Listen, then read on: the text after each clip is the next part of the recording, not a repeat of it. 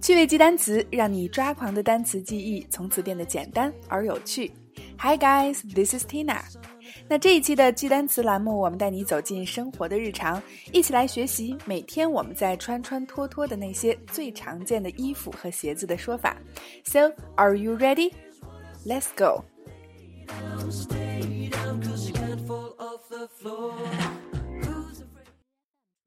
Collar collar sleeves. Sleeves. Zipper. Zipper. Buttons. Buttons. Tie tie bow tie bow tie. Suit. Suit. Uniform. Uniform.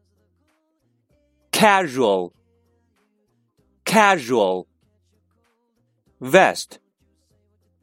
Vest. Underwear. Underwear. Pajamas.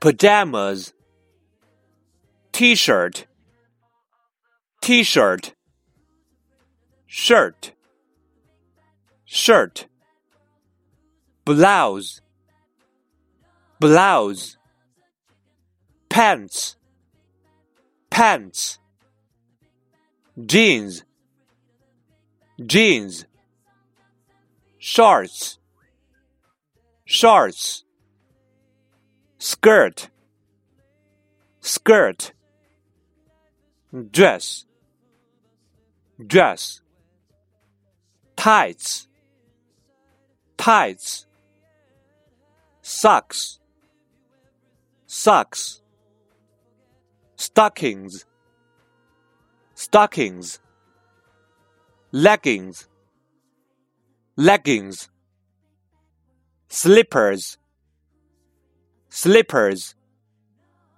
sneakers sneakers. Canvas shoes. Canvas shoes.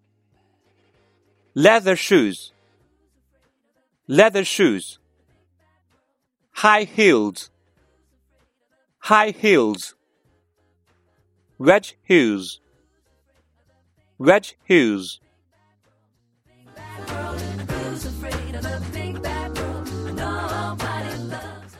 好了，那以上三十个我们日常最熟悉不过的衣服和鞋子的词，你都记住了吗？哎，熟悉了之后呢，再来做几道搞笑的趣味测试题，巩固一下吧。另外，拓展专区，我们依然是干货多多，让我们一起看看，可能你一直都傻傻分不清楚的表示衣服的几个词之间到底有什么区别。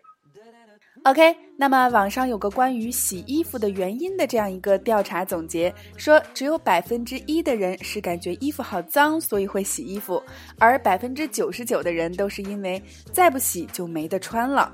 那么互动环节就欢迎各位辣椒也留言告诉我们，你是属于那百分之一还是百分之九十九的人呢？OK，以上就是今天的全部内容，欢迎关注微信公众号“辣妈英语秀”来收听更多的口语类节目。See you next time.